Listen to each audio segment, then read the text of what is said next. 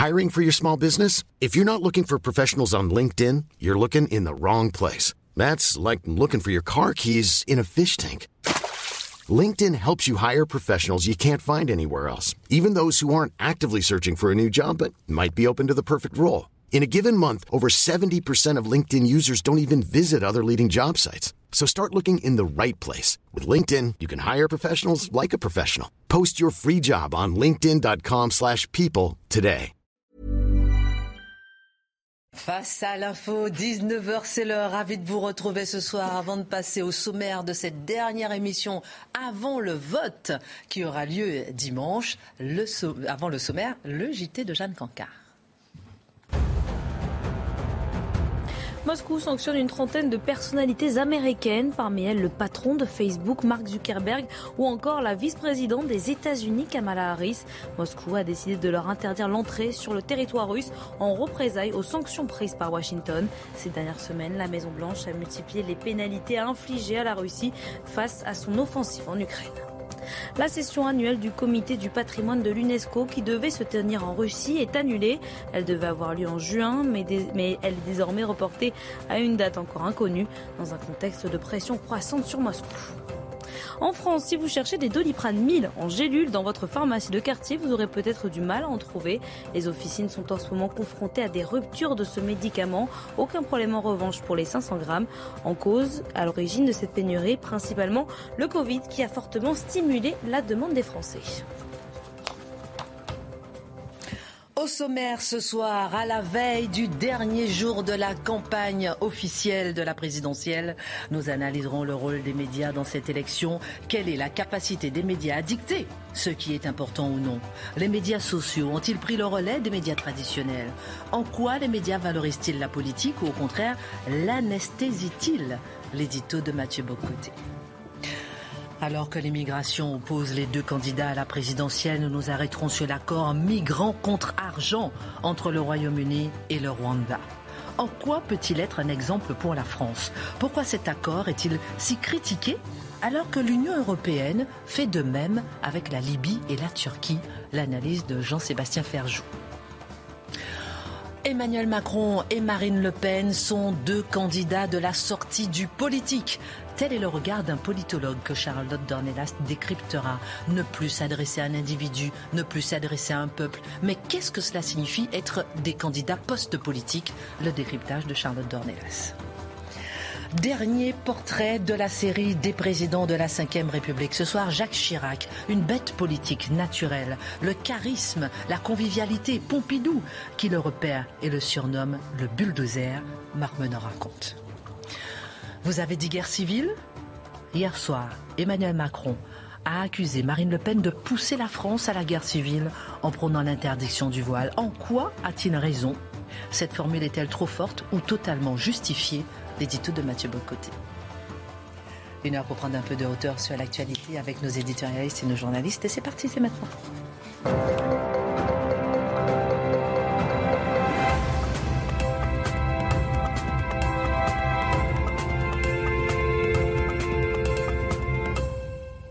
Bonsoir à tous, ravi de vous retrouver. Dimitri, ici, il nous regarde. Portez-vous bien, on pense à vous. Euh, Jean-Sébastien Ferjou vous remplace ce soir. Merci beaucoup euh, pour votre présence. Vous allez bien? Ravi de nous, de nous rejoindre ce soir. Et vous, mon cher Mathieu, vous avez mis le costume d'été non, Justement, je, veux que le printemps arrive, donc je contribue de manière vestimentaire. Pareil pour Charlotte Dornelas, de la jupe au, au, petit haut, là c'est vraiment une beauté de la tête aux pieds. Marc Menon, euh, toujours la même cravate? Bah oui, que voulez-vous? Je la lave de temps en temps, mais c'est le printemps, euh, voilà, c'est rose. Oh bon, j'aime bien vous taquiner pour commencer. Mauvaise nouvelle, Jacques Perrin est mort producteur de Z, de Costa Gravas et du documentaire Microcosmos.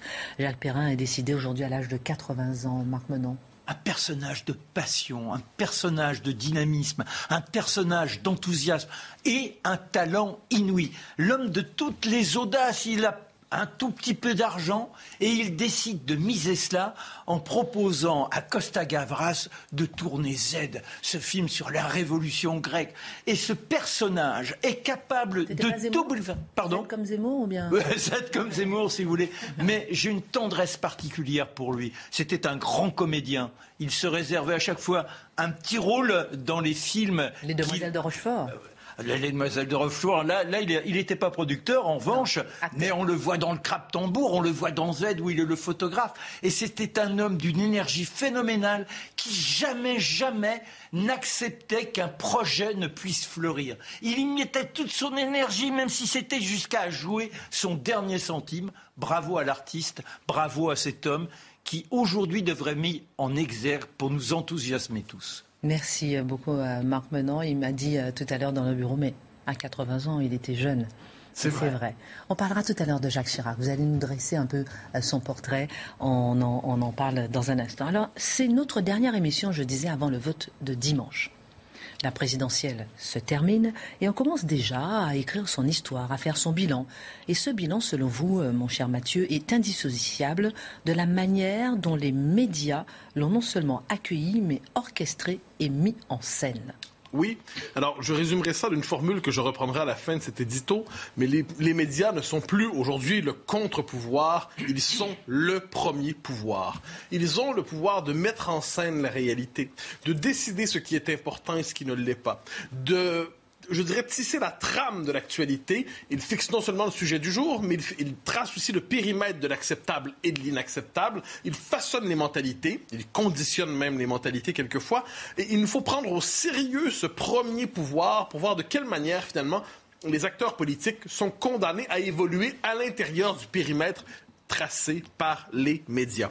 Et j'aimerais revenir sur trois éléments particulièrement qui m'ont frappé dans cette campagne, euh, qu'on a déjà commenté ici d'une manière ou de l'autre, mais j'aimerais les penser sur le mode du système pour voir comment finalement il y a quelquefois une forme de confiscation et même d'une falsification de la réalité par les médias.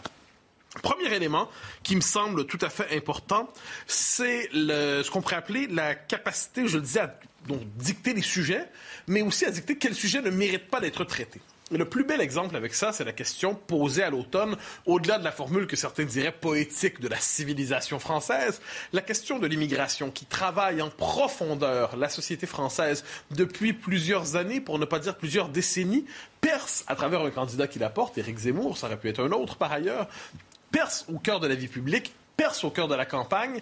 Et je dirais que plusieurs observateurs, parmi les plus grands intellectuels, mais pas seulement, disent, quoi qu'on pense du candidat qui fait émerger ce sujet, Enfin, il surgit au cœur de la vie publique. Enfin, il va forcer tout le monde à le prendre au sérieux. On ne pourra plus traiter ça simplement comme une question périphérique, euh, comme une névrose de la droite de la droite. Non, on va traiter ça comme un vrai sujet.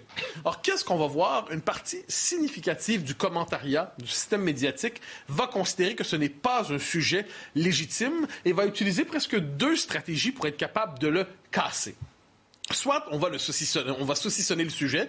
Donc on va dire il y a un grand sujet très très très important, c'est le pouvoir d'achat. Le pouvoir d'achat. Vous avez dit pouvoir d'achat, pouvoir d'achat, pouvoir d'achat.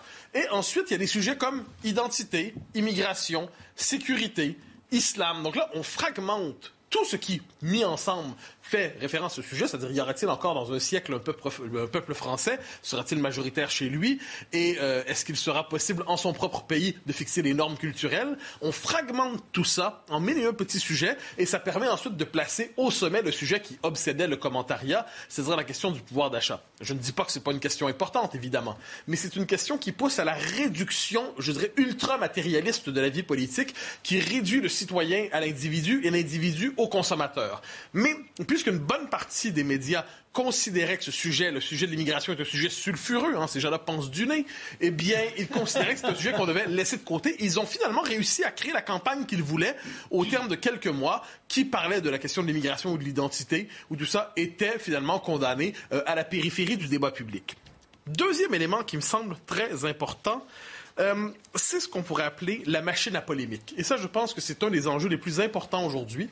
La capacité qu'ont les médias à décréter la polémique du jour. Et là, tout le monde doit s'emparer de la polémique du jour. Il y a des fois où c'est des vraies polémiques, soit dit en passant. Il y a de vrais événements qui se passent, puis là, tous doivent se prononcer parce que cet élément qui surgit dans l'actualité nous, euh, nous oblige. Bon. Mais quelquefois, on est véritablement dans ce que j'appelle, et ça j'y reviens, la falsification du réel, la fabrication médiatique de la réalité qui se substitue à la réalité véritable.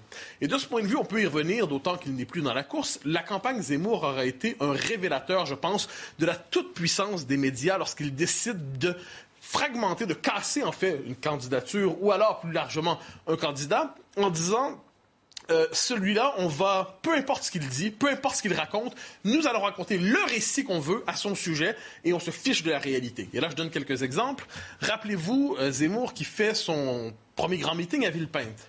Qui regarde le meeting dit, ah, peu importe ce qu'on en pense, on peut penser qu'il va trop loin, pas assez loin, pas ci, pas ça, mais c'est quand même impressionnant. Tous ces gens rassemblés, la mue du candidat est confirmée par ceux qui connaissent un peu le dossier. C'est impressionnant. Qu'est-ce qu'on en retient dans tous les médias pendant quelques jours?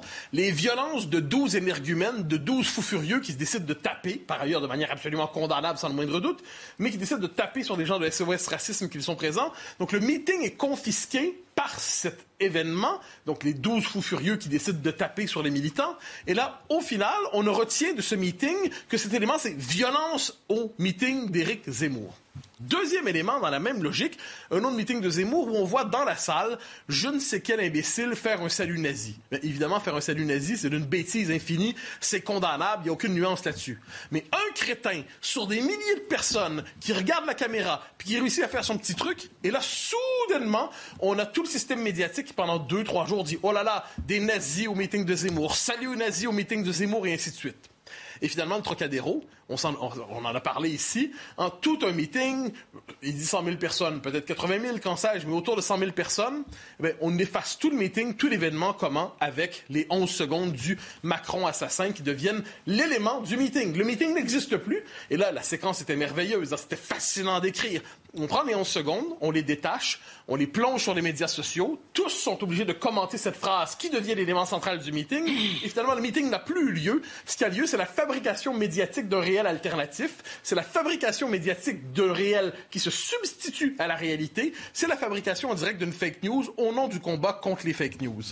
Pourquoi je reviens sur ces éléments? Parce qu'on voit comment la méthode fonctionne.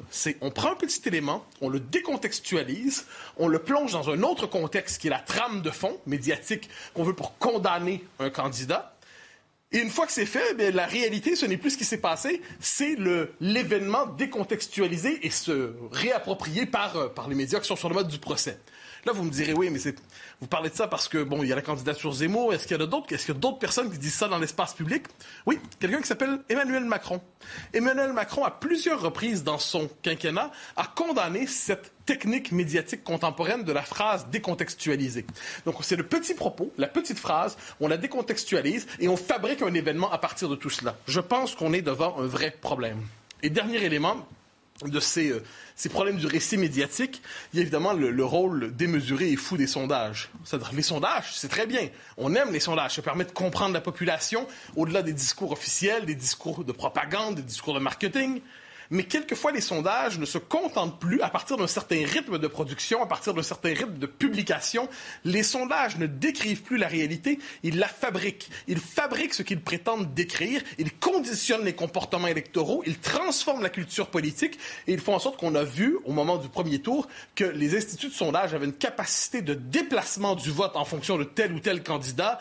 Euh, Marine Le Pen, on l'a vu, Jean-Luc Mélenchon, on l'a vu. Une capacité de déplacement du vote en transformant même jusqu'à la culture politique de la Ve République. Donc voilà toute une série d'éléments qui relèvent, à mon avis, d'une vraie réflexion sur le système médiatique tel qu'il s'empare aujourd'hui de la vie politique. La question que je vais vous poser dans un instant, c'est est-ce que tout ça était visible dans le débat d'hier soir?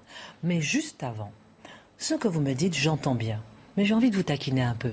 Est-ce que le public, le français, le téléspectateur n'a pas un esprit critique pour avoir justement un recul par rapport à ce récit médiatique qui lui est imposé dans la fabrication de l'irréel. Eh bien, vous avez tout à fait raison, et c'est pour ça que les médias sont de moins en moins crus faut pas se tromper. Il y a une défiance envers les médias. Là, on voit quelquefois des journalistes qui se mettent à chouiner. Oh, on, ne fait plus confiance. On décide de, on nous prend plus au sérieux. Bon, Mais les gars, peut-être que vous, pourriez vous questionner sur ça. Quand des gens, par exemple, de, on pourrait parler de quotidien hier, mais de, de chaînes info pro-gouvernementales, il y en a, il y en a, qui produisent quelquefois, qui produisent justement ce récit militant. Le commun des mortels voit ce qui se passe, voit ce qui se passe, mais ensuite, le doute du commun, c'est un doute confus. C'est-à-dire, on sent bien que ce qu'on nous raconte là, c'est pas très sérieux. Mais une fois que c'est dit, le commun des mortels n'a pas le temps de réfléchir à tout ça dans le détail, à décrypter les décrypteurs. Et, c'est le rôle, normalement, c'est pour ça que je pense que c'est un travail, j'y reviendrai à la fin, de critique nécessaire dans les médias. C'est que les médias, s'ils sont le premier pouvoir aujourd'hui, nous devons décrypter les décrypteurs. Et ça demande du temps, ça demande de l'éducation, ça demande de la recherche pour euh, entretenir son esprit critique. On se pose la question tout à l'heure, est-ce que c'était visible tout ça dans le débat d'hier soir, la Minute Info? Pour soutenir, Kiev face à Moscou, l'Espagne va livrer 200 tonnes de matériel militaire en Ukraine, un envoi qui représente le double de l'aide militaire envoyée jusqu'ici par Madrid. C'est le Premier ministre espagnol Pedro Sanchez qui l'a annoncé aujourd'hui depuis la capitale ukrainienne où il s'est rendu ce jeudi. Kiev qui réclame d'urgence un couloir d'évacuation de l'usine Avostol à Mariupol. Il s'agit du dernier abri des militaires et des civils de la ville assiégée. Excepté cet îlot de résistance, Moscou affirme que la totalité de Mariupol est désormais sous contrôle russe. Une affirmation démentie par le maire de la ville et contestée par Joe Biden. En France, l'acteur Jacques Perrin est mort aujourd'hui à l'âge de 80 ans, début d'après-midi à Paris. Comédien depuis les années 50, il était le marin rêveur dans Les Demoiselles de Rochefort ou encore le prince charmant dans Podane. Récemment, il était à l'affiche de Goliath aux côtés de Gilles Lelouch.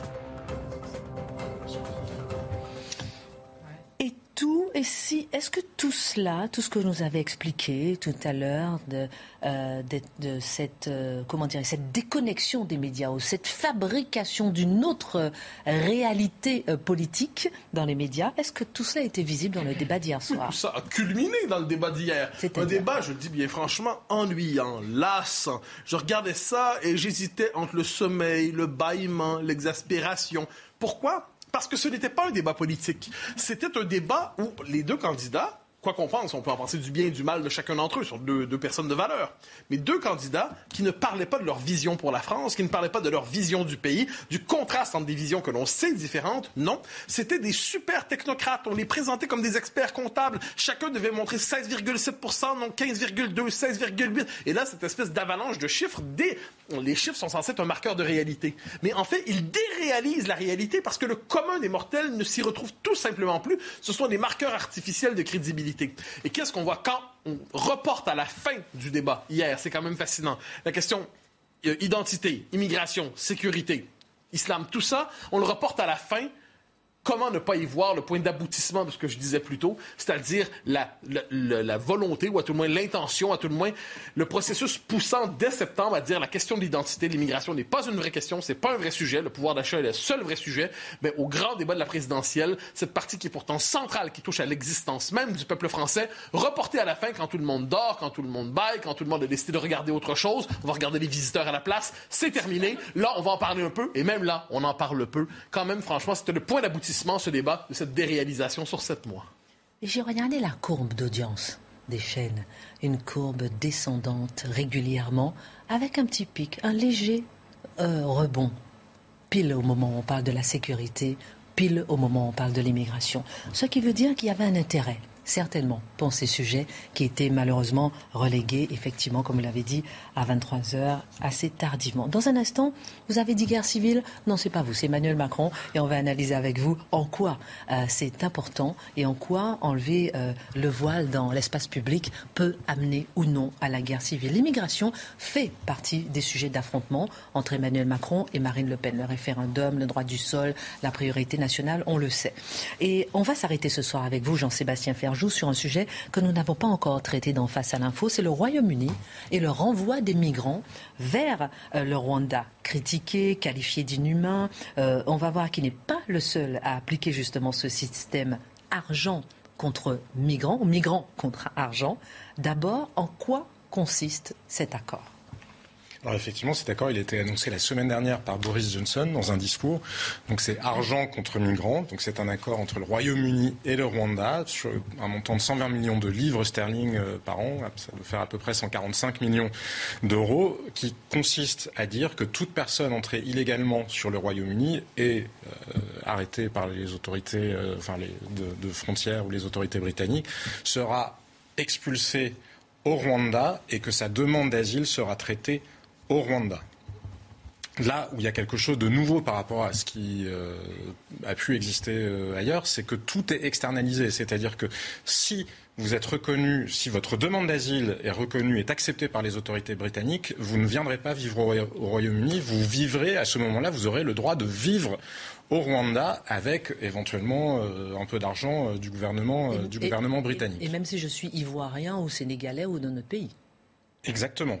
C'est là où ça va plus loin que ce que d'autres pays, vous le disiez, ont pu faire, comme l'Australie, comme Israël. On va y revenir. Ça a déjà été euh, testé, mais là, c'est la totalité du processus. C'est pas uniquement renvoyer des gens en attendant la demande. C'est même après la demande, vous avez vocation à rester au Royaume-Uni. Alors, c'est quoi le raisonnement qui se cache derrière? Le raisonnement qui se cache derrière, je suis pas certain que ce soit véritablement le fait de le mettre en vigueur euh, absolument, parce qu'il y a à peu près 28 000 personnes qui entrent donc illégalement au Royaume-Uni, ou en tout cas qu'arrêtent les autorités euh, britanniques. Quand on sait que pour la France, le coût d'une expulsion, c'est à peu près 14 000 euros. 14 000 euros fois 28 000 personnes, ça commence déjà à faire plusieurs centaines de millions d'euros. On doit être pas très loin des 300 millions d'euros. Donc je suis pas certain que le gouvernement britannique ait tant que ça envie de le faire.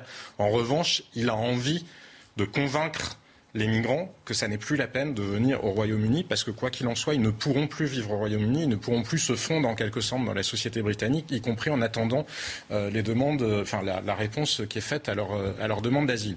Donc ça a déjà existé, effectivement, vous le disiez, ça a existé, notamment Israël a pu le faire avec justement des pays d'Afrique centrale, ça n'a pas très bien marché, les gens qui avaient été expulsés, les immigrés qui avaient été expulsés d'Israël sont assez vite repartis des pays où on les a placés, mais c'était pas exactement la même nature d'accueil parce qu'il n'y avait pas la partie d'après. L'Australie l'a fait. Donc l'Australie en 2013 avait signé un accord avec la Papouasie-Nouvelle-Guinée et donc tous les migrants qui arrivaient en Australie de manière illégale, tous les clandestins qui étaient arrêtés étaient envoyés sur une île euh, de Nouvelle euh, de Nouvelle-Guinée dans des camps. Alors ça a été suspendu à partir de 2017 parce que ça s'est très mal passé.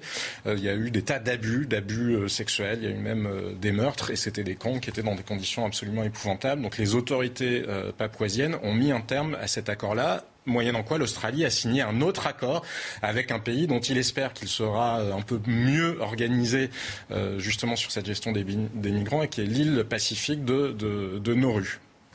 Et il y a un autre pays qui est en train d'y réfléchir aussi, en Europe cette fois-ci, et, ah. qui est, et qui est euh, le Danemark. Et le, le, gouvernement danois, qui est un gouvernement social-démocrate, est en train de se poser exactement la même question que le Royaume-Uni avec justement euh, le même pays, le Rwanda, sauf que le Danemark a aussi négocié avec six autres pays, un certain nombre de pays du Maghreb, pour même chose, à la fois envoyer les gens, il faudrait que les gens viennent au Danemark, fassent leur demande à la frontière, et ensuite ils iraient attendre la réponse justement dans un des pays, dans un des pays euh, concernés. Alors juridiquement, est-ce que c'est possible ou non? Parce que c'est la question que beaucoup se sont posées euh, au Royaume-Uni. Donc le gouvernement britannique dit oui, c'est possible, nous avons voté une loi, nous pouvons le faire, sauf que bien sûr, d'autres ont protesté, à commencer par le Haut Commissariat aux réfugiés des Nations Unies qui dit non, c'est une instrumentalisation des migrants, ça n'est pas, euh, acceptable et c'est en violation de la Convention de Genève. La Convention de Genève euh, qu'a signé le Royaume-Uni, qu'est-ce qu'elle prévoit?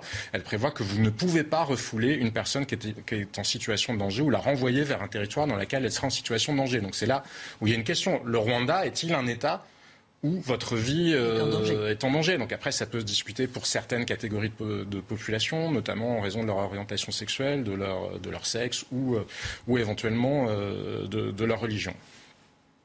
Euh, vous nous dites que l'annonce de cet accord donc, a provoqué un tollé euh, outre-Manche. Pourtant, l'externalisation des demandeurs d'asile est loin d'être une première, y compris, vous avez dit, l'exemple de l'Australie. Mais euh, qu'a donc fait l'Europe avec la Libye, la Turquie?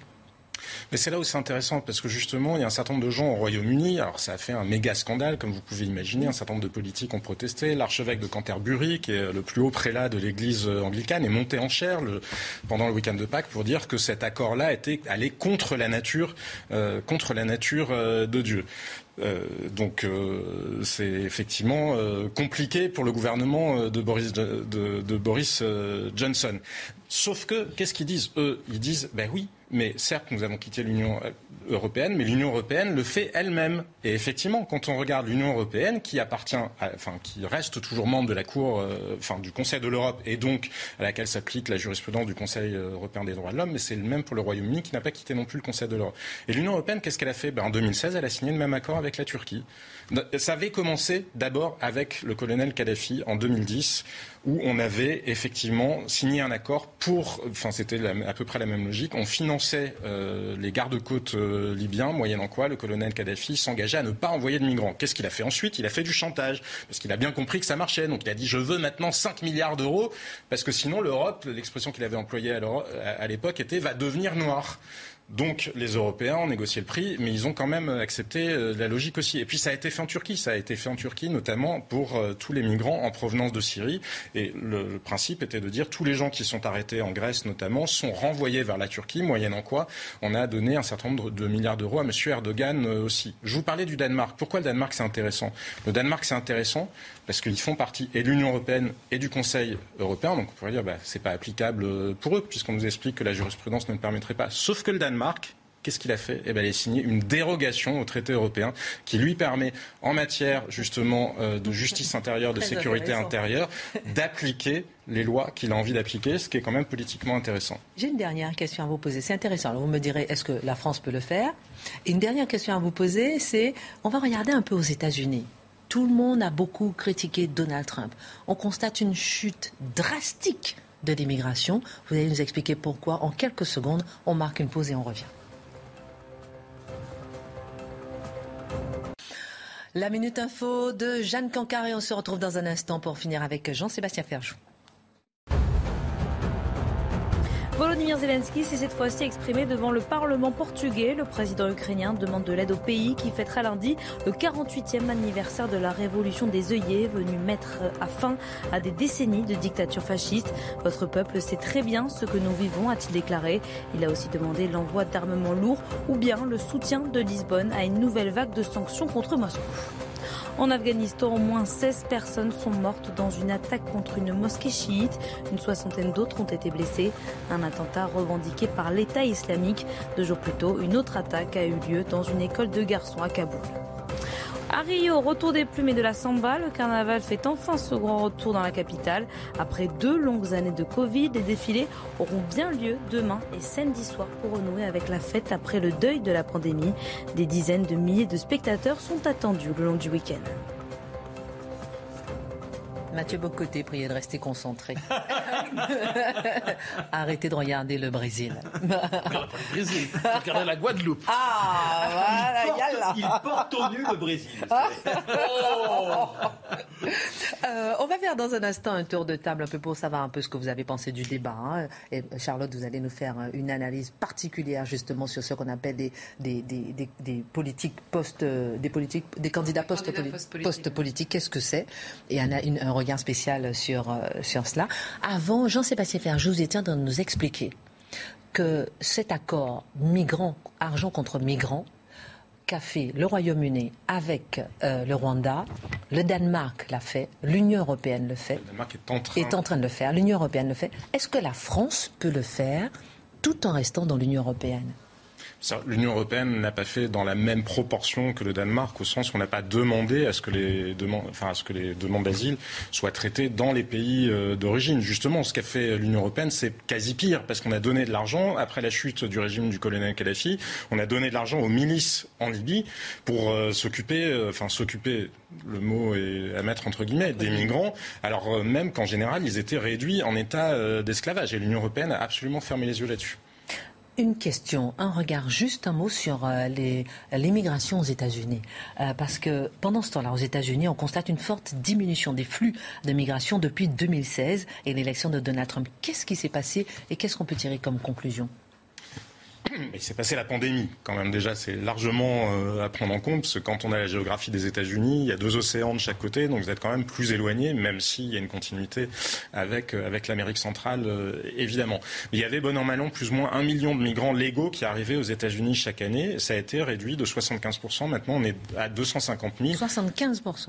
Absolument, et ça se maintient avec Joe Biden. C'est là où c'est intéressant. Et pourtant, les politiques mises en œuvre ne sont pas les mêmes. Parce que qu'est-ce qu'avait fait à l'époque Donald Trump? Il n'a pas tout réussi. Il n'a pas construit son mur entier euh, sur la frontière mexicaine. Il voulait voter, faire voter une grande loi, justement, euh, sur euh, qui avait d'État supprimer euh, la loterie de la carte verte, limiter un certain nombre, limiter le plafond de réfugiés légaux, etc. Ça n'a pas été fait. Et pourtant, ça a marché. Pourquoi ça a marché? Parce que c'est l'attractivité d'un pays qui est en jeu. Alors il y a évidemment la question de contrôle des frontières. On l'a vu avec la Grèce. Hein. Pour le coup, la Grèce s'est mise à contrôler ses frontières. Elle arrive beaucoup mieux depuis deux ans à encadrer les flux de migrants. Mais c'est surtout l'attractivité. Et effectivement, ce bilan-là, Joe Biden, alors même qu'il euh, a changé un peu euh, de politique, ce bilan-là, il continue malgré tout à en bénéficier. J'ai envie de vous dire, d'une certaine manière, peut-être que les Français peuvent avoir une forme de bénéfice de Marine Le Pen, même sans les lire, si d'une elle est perçue comme un, un, souhait de montrer que la France ne veut plus accueillir de, de, de migrants illégaux. Dans le point, le politologue et historien Patrick Bisson qualifie les deux protagonistes du, du, second tour de candidats de la sortie du politique. Charlotte, qu'est-ce que cela veut dire exactement et pourquoi cette lecture vous a semblé intéressante? Ça m'a semblé intéressant parce que j'avais lu cette interview il y a quelques jours. Patrick Buisson, alors on le connaît surtout pour avoir été le conseiller de Nicolas Sarkozy avant l'élection, avant et pendant quand il était président de la République en 2007. Et la, lecture m'avait semblé intéressante et elle m'est apparue relativement, c'est-à-dire parfaitement pertinente à la fin du débat d'hier soir. Euh, pourquoi? Parce que le, le, en gros, ce qu'il explique dans son papier, c'est la sortie du politique, c'est-à-dire on n'a pas, on n'a plus de mythologie politique, on n'a plus de vision, on ne s'adresse plus à un peuple et à l'avenir de ce peuple, ce qu'il devient ou ce qu'il pourrait devenir, mais on empile des mesures avec ça, ça se transforme en sorte d'argumentation technique, exactement ce que nous disait Mathieu, plus ou moins indigeste au fil de la soirée. Alors évidemment, chacun peut lire dans les propos d'Emmanuel Macron ou de Marine Le Pen hier, euh, la mesure qui va retenir son attention, la chose qui, lui correspond directement. Mais à la fin de la soirée, l'idée qu'ils se font du peuple français dans 10, 20, euh, 100 ans, on ne l'a pas et elle n'a pas été abordée. D'ailleurs, l'idée de la France non plus, je note au passage. Euh, donc ni le peuple, ni le pays lui-même. Alors, l'idée de, de Patrick Buisson, ce qu'il explique, c'est qu'un candidat post-politique, c'est qu'il ne s'adresse plus qu'à des individus, en renonçant à comment dire, au ressort qui pourrait euh, concerner tous les électeurs de France, qui pourrait être celui de l'intérêt général ou du bien commun. C'est-à-dire qu'on s'imagine que les électeurs sont si peu intéressés par le bien commun qu'il vaut mieux s'adresser à eux en tant qu'individus, exactement ce que disait Mathieu, de citoyen en passant individu, et évidemment, à la fin, aux consommateurs. Et c'est tout le, génie de ce thème du pouvoir d'achat au fil euh, de la campagne. Et alors, il a une formule assez, euh, assez pertinente, je trouve. Il dit le vote est réduit à une transaction d'intérêt dépourvue de la moindre transcendance collective. Évidemment, on cherche quel est son intérêt particulier, puisqu'on ne peut pas avoir d'intérêt collectif dans la mesure où il n'est pas exprimé, ni même pensé, en tout cas pas exprimé. Donc il ne s'adresse plus à un peuple, ni l'un ni l'autre, mais bien à une collection d'individus désaffiliés de l'idée même euh, du politique. Alors il fait remarquer d'ailleurs dans cette interview que c'est particulièrement étonnant de, de, communier à ce désenchantement du monde, hein, en prenant la formule de Weber, euh, à l'issue d'une pandémie où justement nous est apparu comme flagrant la disparition absolue du sens euh, on ne savait plus à quoi se raccrocher pendant cette pandémie, ni aux politiques évidemment. Le, recul de, même de l'appartenance religieuse, quelle qu'elle soit, euh, a été particulièrement senti en face de la souffrance, de la mort, de la maladie. On a, on a comment dire, commenté ça en long, en large et en travers. Mais dit à la sortie de deux ans et demi de pandémie, on ne savait plus très bien à quoi se raccrocher d'autre qu'à nous-mêmes. C'est étonnant que la politique n'ait pas été capable de répondre à ça. Et on n'a pas eu de volonté, en tout cas chez les deux candidats, et c'était particulièrement vrai hier soir, de retrouver du sens ou de proposer une signification à l'idée même du politique. En revanche, le pouvoir d'achat, on en a un peu parlé, et la première préoccupation des Français est le sujet de cette élection. N'est-ce pas normal de s'y intéresser? Évidemment, si. Bien sûr qu'il est normal de s'intéresser à une angoisse de la fameuse fin du mois euh, des Français. Il est normal de s'en préoccuper quand la guerre en Ukraine a des conséquences évidemment sur enfin sur toute l'économie du pays aujourd'hui et demain. Mais alors, ce qui est là encore une fois intéressant, c'est que lui, Patrick Buisson, remet en question l'idée du pouvoir d'achat comme ressort principal du vote.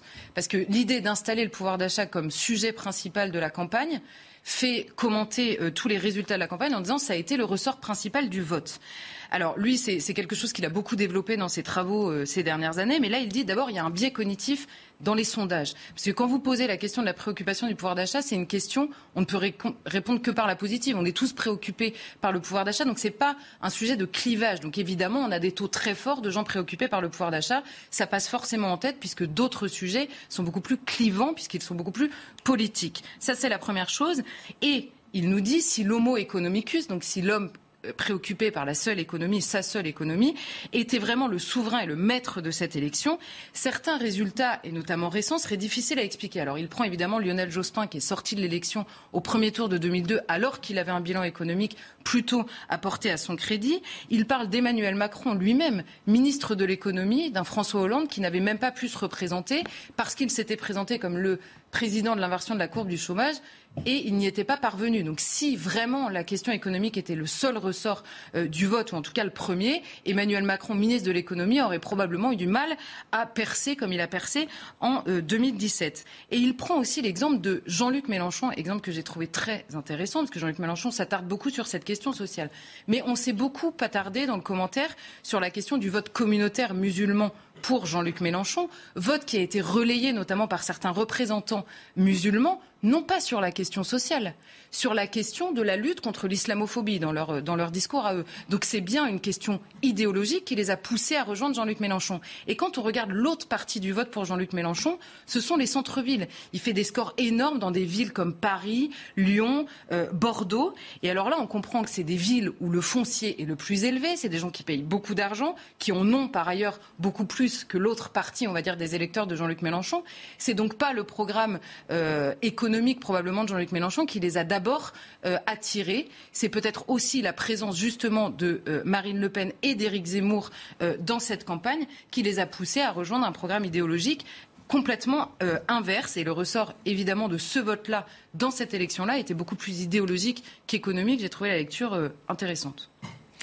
Dans cette campagne, Marine Le Pen a axé sa campagne sur le pouvoir d'achat. Emmanuel Macron a continué à prôner le dépassement du clivage droite-gauche. N'est-ce pas une réponse à des attentes bien réelles quand même euh, dans le pays? Alors évidemment, hein, les deux candidats en l'occurrence ont été placés en tête, ce sont eux qui sont au second tour. Donc peut-être que la dépolitisation des candidats répond à une dépolitisation des électeurs. C'est pas, je ne suis pas dans une, dans une critique, je constate simplement euh, euh, le fait.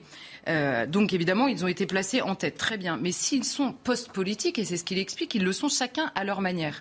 Pourquoi? Parce que Marine Le Pen, elle, a complètement euh, opéré un renversement idéologique par rapport à son propre parti. Il y a l'abandon du récit du roman national, lui parle de mythologie politique, pour la posture gestionnaire. Hier, c'était flagrant. Marine Le Pen voulait prouver qu'elle était aussi bonne gestionnaire que son opposant et que les autres dans cette élection. Le champ lexical technique a pris la partie évidemment sur le champ euh, beaucoup plus euh, celui du sens ou du pays ou même du patriotisme et même le, référentiel tricolore du drapeau français a cédé la place à la marque Le Pen, à la marque Marine Le Pen euh, dans cette dans cette élection. Elle n'est plus réellement la femme politique d'extrême droite ou même populiste que l'on décrit. Elle veut être la candidate de la protection tous azimuts. Alors c'est un peu confus puisqu'il y a toutes les protections en même temps.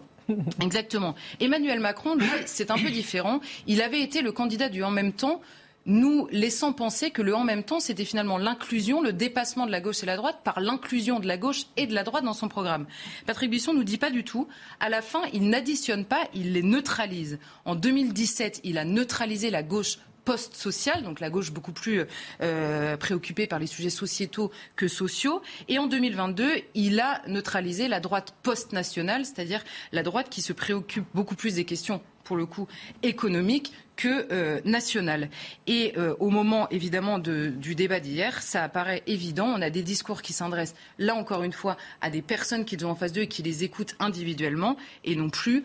Euh, et pourtant, Emmanuel Macron, souvenez-vous, en 2017, c'était le pensée printemps. Il y avait un discours qui se voulait, un discours d'adhésion, d'adhésion, et c'est pour ça qu'il qualifie le ressort électoral d'individualisme de masse beaucoup plus que de discours politique. Euh, dernier mot. À l'inverse, la, ferveur collective a été observée pendant la campagne chez deux perdants euh, du premier tour, Éric Zemmour, Jean-Luc Mélenchon. Quelle différence peut générer un tel décalage? Eh bien, le discours politique, justement, parce que mm. ce sont les deux candidats, évidemment, du discours absolument politique. Alors, lui, il appelle ça la religion de substitution, la politique comme religion de substitution, c'est-à-dire une fabrique de sens auquel on peut adhérer. C'était absolument évident. Éric Zemmour avait évidemment imposé le droit à la continuité historique, c'est-à-dire en tant que peuple et en tant que pays, vous avez un droit à la continuité historique. C'est la fameuse phrase de De Gaulle qu'il reprend tout le temps, Éric Zemmour. Je vous le dis depuis mille ans, euh, ce que, ce que De Gaulle avait dit, je vous le dis depuis mille ans. Et lui dit, je serai le candidat de ceux qui veulent pouvoir le dire encore pendant mille ans.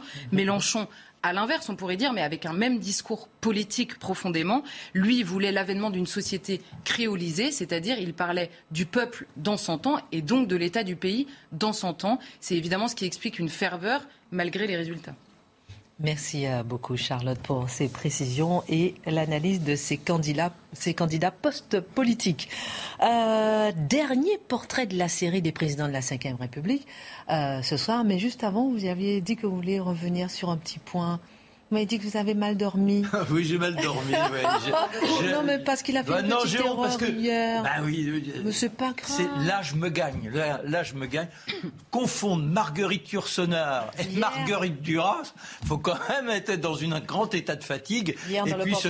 voilà, voilà. Et, et Robert Ontelme, qui était le mari de Marguerite Duras et qui a écrit ce livre formidable, L'espèce humaine, qui raconte l'enfer des camps de concentration. Voilà, rendons hommage à cet homme. Pardon, pardon, pardon. Merci beaucoup pour cette petite mise au point, mais sachez que je rêve d'avoir une mémoire comme la vôtre euh, et avoir une, c'est vrai, une telle énergie et une telle capacité à raconter et à garder euh, vraiment toutes ces infos en tête pour pouvoir, sans notes, les expliquer et nous les restaurer. Dans un instant, le portrait de cette bête politique naturelle, celui qui a ce charisme, cette convivialité que Georges Pompidou euh, surnommait le bulldozer, Jacques Chirac, juste après la Minute Info. Joe Biden dit en être convaincu. Pour lui, Vladimir Poutine ne réussira jamais à occuper l'Ukraine et le président américain compte tout faire pour. Il a officialisé aujourd'hui une nouvelle aide militaire de 800 millions de dollars à Kiev, une enveloppe qui comprend des armes d'artillerie lourdes et qui s'ajoute à celle déjà annoncée en mars dernier du même montant. Kiev qui réclame de son côté d'urgence un couloir d'évacuation de l'usine d'Azovstal à Mariupol. Il s'agit du dernier abri des militaires et des civils de la ville assiégée. Excepté cet îlot de résistance, Moscou affirme que la totalité de Mariupol est désormais sous contrôle russe.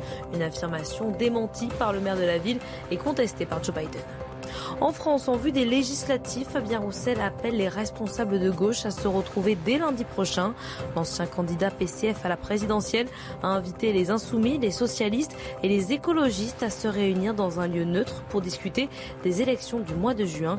L'objectif, selon Fabien Roussel, additionner les forces de gauche au lieu, je cite, de les effacer. Dernier portrait de la série des présidents de la Ve République ce soir, Jacques Chirac. Qui était-il?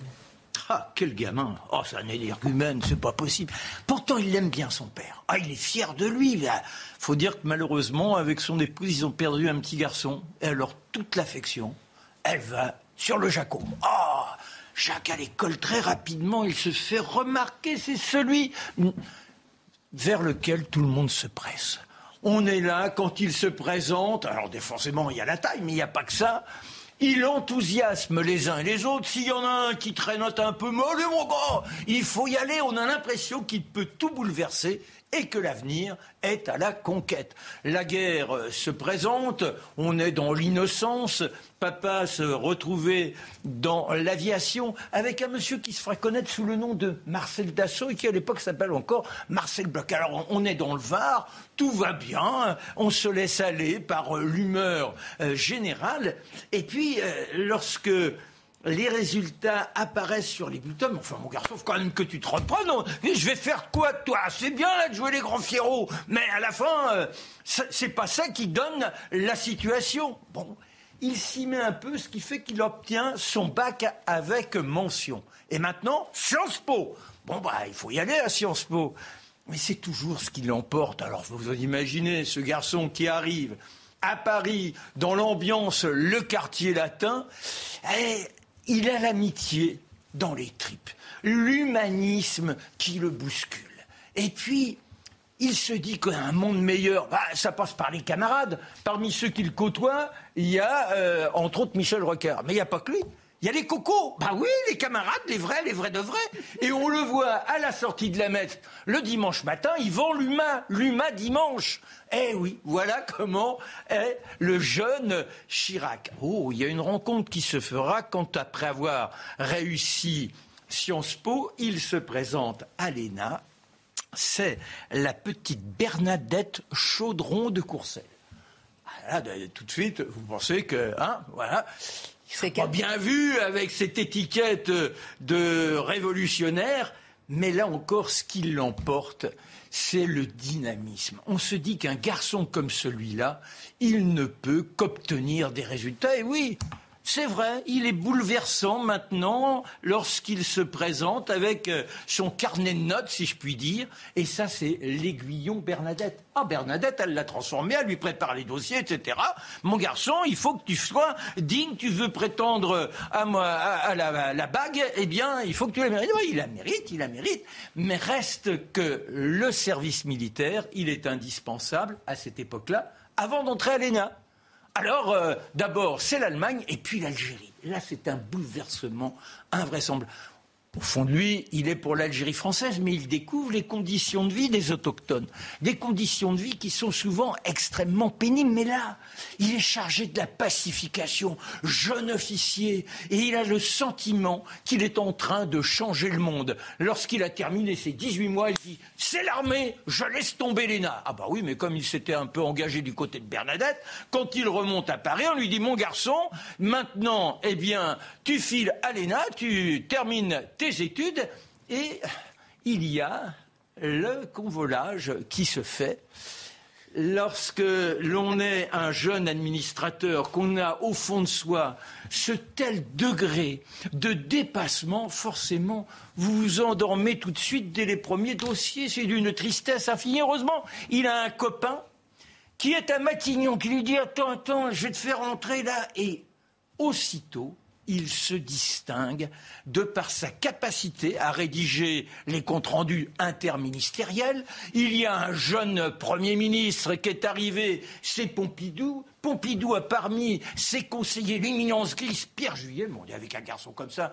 on est capable de réussir n'importe quoi. Et c'est vrai que, entre autres, quand on lui demande de s'occuper de faire avancer le dossier de Concorde, ah ben, c'est une véritable tourmente dans tous les couloirs et je peux vous dire que ça ne moisit pas. Et c'est comme ça que le dossier va avancer beaucoup plus rapidement. Mais avec un garçon comme ça, on peut réussir les élections. Alors là, il lui faut un territoire. Ce sera la Corrèze. Quel pari du côté d'Ussel. À Ussel, on ne voit plutôt que les rouges. Vous voyez ce que je veux dire Eh bien, néanmoins, la poignée de main, alors, mes garçons, mais, mais oui, mais on va désenclaver tout ça. Demain, la Corrèze, elle sera puissante. Mais je vous promets, le petit coup de pouce, vous l'aurez. Il devient l'idole et il remportera la place de député. Et c'est là que Pompidou s'extasie parce qu'à la fin, l'ensemble des élections, la majorité n'a qu'un siège d'avance. Et là, Pompidou dit Mais si j'avais eu un Chirac dans chaque circonscription, on aurait gagné. C'est un bulldozer. Ce garçon-là, il faut le pousser. Et c'est comme ça qu'il va cheminer dans les postes ministériels et se distinguer en 68. C'est le dernier élément. Imaginez notre personnage. Il faut tisser les liens avec les rouges. Bah, il s'impose. Il prend contact avec Krasuki. Krasu. Et c'est du côté de Montmartre qu'on se retrouve. Ah, il n'est quand même pas si fier que ça. Il fait la précaution d'un revolver dans sa poche, on sait jamais, ben, bien évidemment, on ne sait jamais ce qui peut se passer. Et dans le square, on discutaille entre nous et ils vont tisser l'amorce de ce qui deviendra les accords de Maquignon. Chirac est sans doute l'homme de la pacification en 1968 sous le couvert de son mentor Pompidou. Voilà ce qu'il faut garder de Chirac, l'homme de la poignée de main, l'homme de la virilité, l'homme du dynamisme, un politique dans les tripes. Merci beaucoup, Marc Menant, pour tous ces portraits des présidents de la Ve République que nous avez euh, dressés entre euh, la semaine dernière et cette semaine pour cette dernière émission avant le vote de dimanche et avant la fin de la campagne demain. J'ai une question à vous poser, un petit tour de table avant le dernier point avec vous, puisqu'avec vous, on va voir euh, la guerre civile et le voile. Est-ce que si on impose le voile, dans, on impose d'enlever le voile dans la, vie publique, est-ce qu'on va vers une guerre c'est ce qu'a euh, laissé entendre Emmanuel Macron hier. On va voir avec vous ce qu'il en est. Mais selon vous, qu'est-ce que vous pensez du débat hier soir? Est-ce que pour vous, Emmanuel Macron, ça y est, puisque tout le monde dit qu'il a même remporté hier soir, il a gagné, il est en tête dans les sondages, à quoi ça sert d'aller voter? Je vous taquine, mais je vous pose la question que tout le monde se pose peut-être. Jean-Sébastien Ferjou. Je crois que ça sert d'aller voter. Ce n'est pas parce que le résultat est annoncé par les sondages que pour autant euh, il ne faudrait pas aller voter. D'autant que la Fondapol avait travaillé sur un simulateur euh, de vote qui montre que, alors c'est très différent si la participation ou l'abstention sont élevées, mais dans un contexte d'abstention très élevé, toutes les voix peuvent faire la différence dans un sens ou dans l'autre. Il en faut finalement pas tant que ça pour faire euh, pour faire basculer les choses. Après sur le débat d'hier, j'en pense à peu près ce qu'en ont pensé les Français. C'est vrai que c'était assez ennuyeux, effectivement pas très politique et euh, d'une certaine manière, c'était suffisance contre insuffisance. Moi, je retiendrai que lorsqu'il veut faire de la politique sociale, eh bien, Emmanuel Macron, dans son arrogance, devient dame patronesse. C'est-à-dire qu'il dit Je vais faire en sorte que les pauvres, à la fin du mois, on leur donnera une petite enveloppe. Allons, faut qu'ils arrêtent de pleurer. Ah, grâce à nous, ils finiront par avoir leur petit bout de pain. Vous vous rendez compte C'est ça la politique. Et à la fin, il a cet éclat. On va écouter Mathieu, mais cet éclat sur euh, les Lumières, les Lumières, c'est le communautarisme d'après lui. Les Lumières, c'est renoncer à ce qui était le principe de la laïcité profonde. Eh bien, je trouve ça consternant et il nous a vraiment insupportés avec ses mimiques. Ah ben, je reviens sur l'argument, bien que je reviendrai un peu plus loin. Il y a effectivement ce moment étonnant dans le débat où on nous a expliqué que c'est au nom de l'universalisme et des Lumières qu'il faut tolérer et même accepter, pourquoi pas encourager le voile. Euh, il y a quelque chose dit en tout respect, d'orwellien dans une telle déclaration. Euh, la paix, c'est la guerre, la liberté, c'est l'esclavage, le voile, c'est les Lumières. Ah. ah. ben oui, ça va de soi. Cela dit, non, c'était un débat, je, l'ai dit en, tout respect pour les deux, parce que c'est quand même, pour se rendre jusque-là, pour être capable de tenir, c'est en tant que tel une performance qui mérite tout le respect, mais je pense que le cadre du débat, le format du débat, le condamnait, on l'a dit, à un débat dépolitisé, désymbolisé, dénationalisé, et, mais c'est de plus en plus comme ça dans le monde occidental aujourd'hui. Ce qui est paradoxal, c'est que ça arrive en France, pays politique s'il en est un. Et Charlotte Danelas, est-ce que cette suffisance qu'on reproche à Emmanuel Macron n'est pas en fait tout simplement le fait d'être sûr de soi? On a besoin d'un candidat sûr de lui pour diriger le pays. Bah, déjà, ils arrivaient, euh, ils arrivaient pas du tout avec la même idée en tête probablement. Emmanuel Macron euh, a certes un bilan, mais il avait surtout un bilan à défendre. Probablement avec le seul risque, c'était qu'il soit attaqué sur son bilan, ce que Marine Le Pen n'a pas du tout fait stratégiquement. Elle a fait des propositions, elle n'a jamais attaqué le bilan euh, d'Emmanuel Macron en face de lui. Et de l'autre côté, on avait une Marine Le Pen qui avait deux, deux buts, à mon avis, hier soir. Un, évidemment, venger, on va dire, le, le débat de 2017, c'est-à-dire paraître sur de ces dossiers, on va dire. Et la deuxième chose, apparaître crédible, présidentielle. Et elle a euh, assimilé ça à, une, à justement une qualité de bonne gestionnaire. Donc, résultat, ça a donné effectivement un débat euh, particulièrement pénible. Et je pas encore une petite minute rapidement. Qui n'était pas un débat d'ailleurs. Lorsqu'on voit que euh, Marine Le Pen ce soir, elle critique Emmanuel Macron dans son meeting, lorsqu'elle est face à Emmanuel Macron, elle ne le critique pas. Et lorsqu'on voit qu'Emmanuel Macron, lorsqu'il est dans ses meetings, il la traite, ou il a qualifie pardon, de candidate d'extrême droite et lorsqu'il est devant elle, il n'ose pas dire le mot d'extrême droite. Mais en fait, c'est une double neutralisation. C'est-à-dire que chacun se montre très offensif lorsque l'autre n'est pas là. Et lorsqu'ils se font face l'un l'autre, euh, au nom de ce qu'ils appellent la civilité, ils décident de ne pas, euh, je dirais, s'attaquer. Or, le problème, c'est que la politique, c'est polémos aussi. Polémos, yeux du conflit. Et il faut, c'est le conflit civilisé, c'est le conflit encadré, c'est le conflit qui ne dégénère pas, mais c'est le conflit. Et donc, il faut avoir le courage, quelquefois, d'attaquer l'adversaire. Dans les circonstances, je crois que les deux voulaient se neutraliser, mais ils ont neutralisé le débat. Mais c'est le monde des comptables aussi, ça fait longtemps. Maintenant, pour être crédible, il faut être comptable. Là, attendez, c'est, comme vous le disiez tout à l'heure, c'est 13,6 tonnes. Moi, je vous dis que c'est 14,1. Non, mais on dirait que les deux avaient intériorisé le rétrécissement du champ politique, parce que même sur le pouvoir d'achat, c'était tout le début du débat, à aucun moment on a mentionné, par exemple, la BCE, la parité de l'euro, euh, la politique monétaire, alors que très clairement, le niveau de croissance en Europe dépend de ça. Donc ils ont intériorisé tous les deux qu'en réalité, le président de la République française n'a plus beaucoup, beaucoup de pouvoir, et donc bah, ils sont chefs de bureau. Alors, moi, et moi, je, je fais juste l'éloge du journalisme en retrait. 100% d'accord. Vous êtes d'accord Je trouve que quand même, voilà. Non, mais c'est très important. Alors, surtout que ça m'a beaucoup été reproché pendant euh, de longues années, depuis deux ans, ça m'a beaucoup été reproché. J'ai vu qu'hier soir, c'était quand même l'éloge du journalisme en retrait.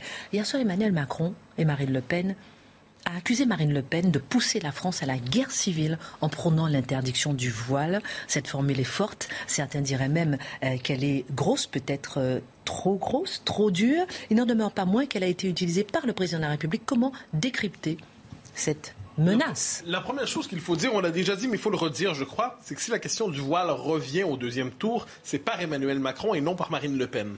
C'est-à-dire que Emmanuel Macron a décidé de s'emparer de cette question et la placer au cœur du débat politique pour mobiliser à son avantage le vote communautariste musulman qui s'était d'abord reporté sur Jean-Luc Mélenchon. Et on se retrouve dans cette situation paradoxale où euh, Emmanuel Macron ne cesse de parler du voile et de la proposition de Marine Le Pen qui ne cesse de fuir sa propre proposition parce qu'elle ne veut pas en parler. Donc, une espèce d'étrange course dans tout cela. Ça donnera ce que ça donnera. Mais bon, le sujet revient par Emmanuel Macron. Une fois que c'est dit, la question. Ah, une autre chose aussi, si je peux me permettre, euh, la question identitaire est un peu absente dans le deuxième tour. Et elle ne revient qu'à travers la question du voile. Et à travers la question du voile, dans sa part la plus, je dirais, la plus rétrécie, c'est le droit individuel de porter le voile. Donc, alors que la question du, donc, c'est la, victimisation des femmes musulmanes qui seraient contre, qui seraient hum, persécutées dans leur droit individuel d'exprimer leurs convictions spirituelles. Or, si la question du voile est importante, euh, je suis pas certain que ce soit la porte d'entrée principale d'une réflexion de fond sur l'immigration massive, sur l'échec de l'intégration, sur l'échec de l'assimilation sur la sécession de nombreux quartiers. Donc, si on prend le voile à travers le tout, tout, petit bout de la lorgnette, la question individuelle, l'angle individuel, en fait, on ne comprend pas pourquoi cette question a pris tant d'importance dans le débat public aujourd'hui. Donc, même lorsque la question identitaire apparaît, elle apparaît de manière inversée. En quoi l'interdiction du voile peut-il pousser à la guerre civile? On en parle dans un instant après la Minute Info. Procès des attentats du 13 novembre, l'expertise psychiatrique et psychologique des accusés se poursuit. Aujourd'hui, c'est le profil de Salah Abdeslam qui était passé au crible. Pour l'un des experts, le seul survivant des commandos peut se, se réhumaniser au prix d'un risque suicidaire ou bien s'enfermer définitivement dans une armure totalitaire. La session annuelle du comité du patrimoine de l'UNESCO qui devait se tenir en Russie est finalement annulée. Elle devait avoir lieu en juin mais est reportée dans un contexte de pression croissante sur Moscou.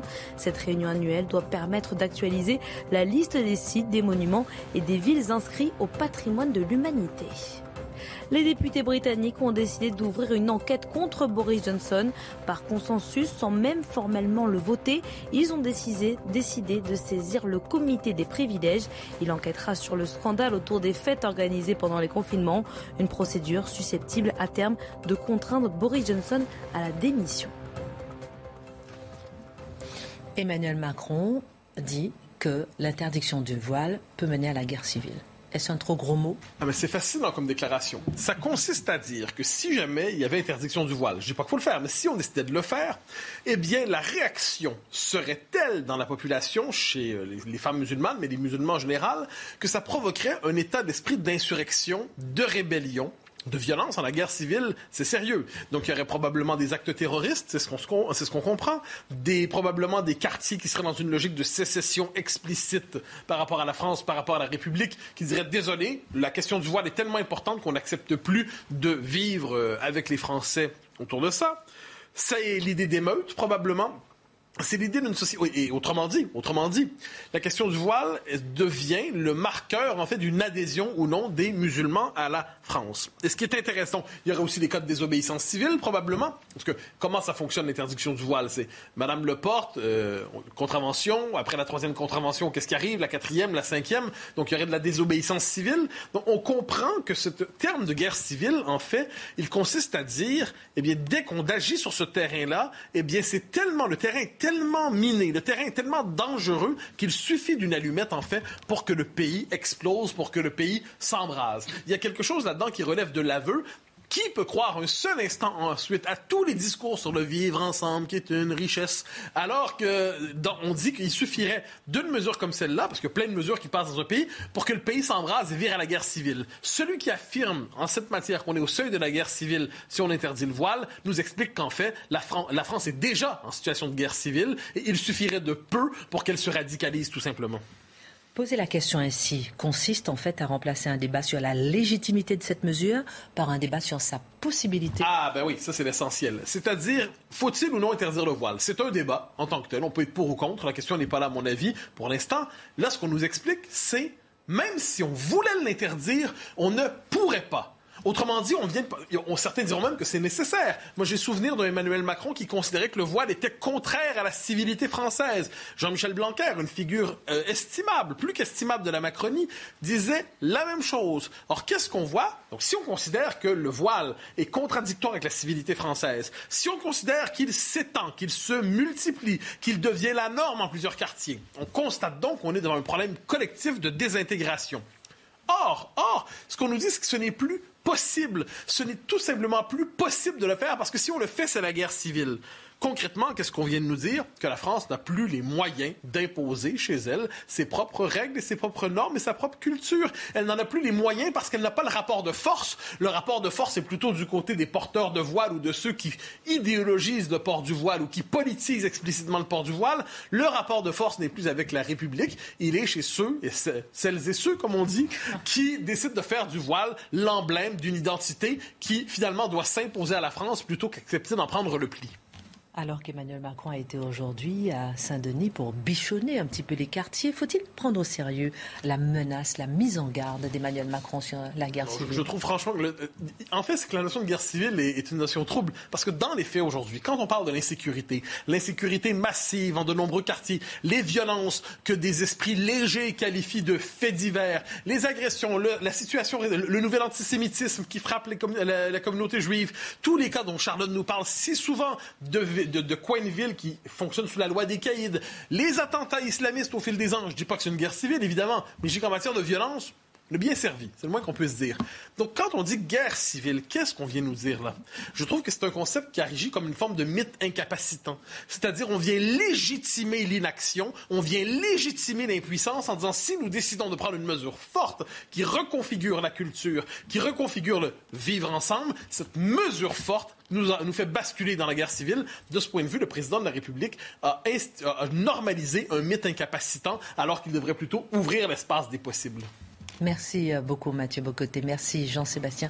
Embrassez votre petit papa qui est hospitalisé ce soir. On a une grande pensée pour lui. Merci Charlotte. Merci euh, Marc. À la semaine prochaine. Excellente suite de programme. Mom deserves the best, and there's no better place to shop for Mother's Day than Whole Foods Market. They're your destination for unbeatable savings, from premium gifts to show-stopping flowers and irresistible desserts. Start by saving 33% with Prime on all body care and candles. Then get a 15-stem bunch of tulips for just $9.99 each with Prime. Round out Mom's menu with festive rosé, irresistible berry chantilly cake, and more special treats. Come celebrate Mother's Day at Whole Foods Market.